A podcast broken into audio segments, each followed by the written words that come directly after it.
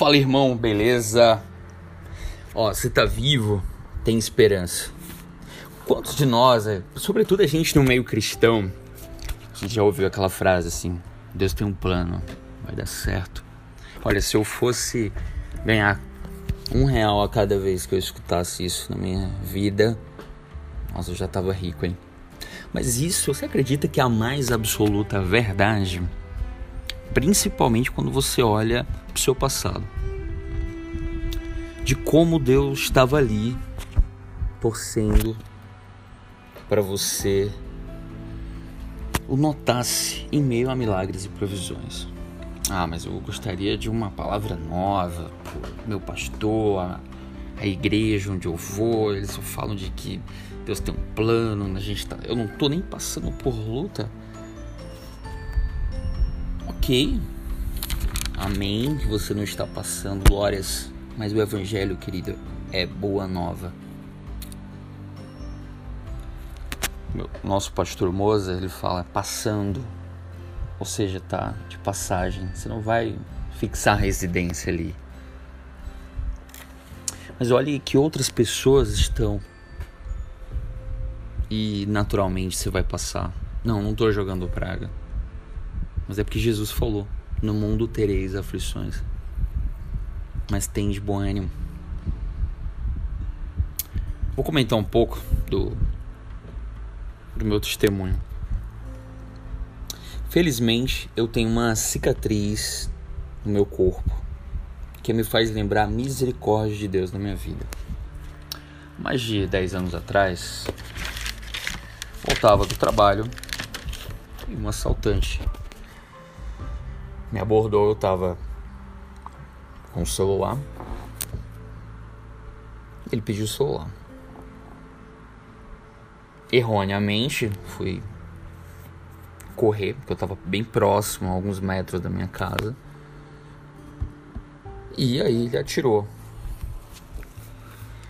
A arma falhou, primeira vez, mas em seguida entrou a, a bala e ela foi e me atingiu. Atingiu meu bíceps, né, entre a clavícula e o cotovelo. É, poderia sim né, ter atingido um órgão, a cabeça. Não tá aqui falando com vocês. Eu me desviei muito do meu livre-arbítrio em Deus de fazer o que eu queria. Então, eu acredito sim que isso foi um milagre.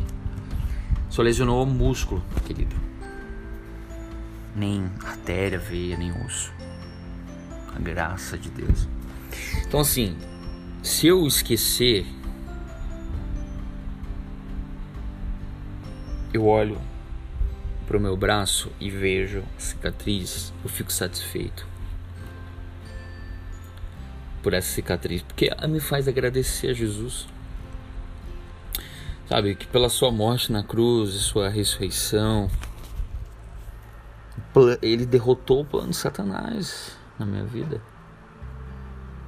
Conforme está em Colossenses 2,15, ele expôs aos principados e potestades ao desprezo e triunfou neles na cruz. O plano de Satanás contra a minha vida fracassou ali. Deus, Jesus literalmente me deu uma nova vida. Essa é a boa nova. Jesus venceu e ele lhe dá uma nova vida, redimida. O pecado, a descrença não tem poder sobre a sua vida. Acredite. Você está aflito, desanimado.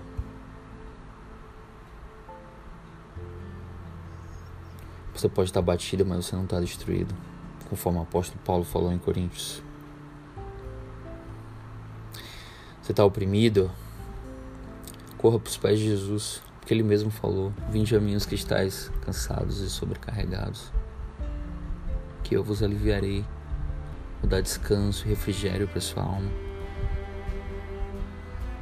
Busca o dom da fé, querido. O dom da fé, lá em 1 Coríntios capítulo 12 existe um dom da fé. Sabe uma passagem assim maravilhosa? Essa aqui, ó. Filipenses capítulo 1, verso 6.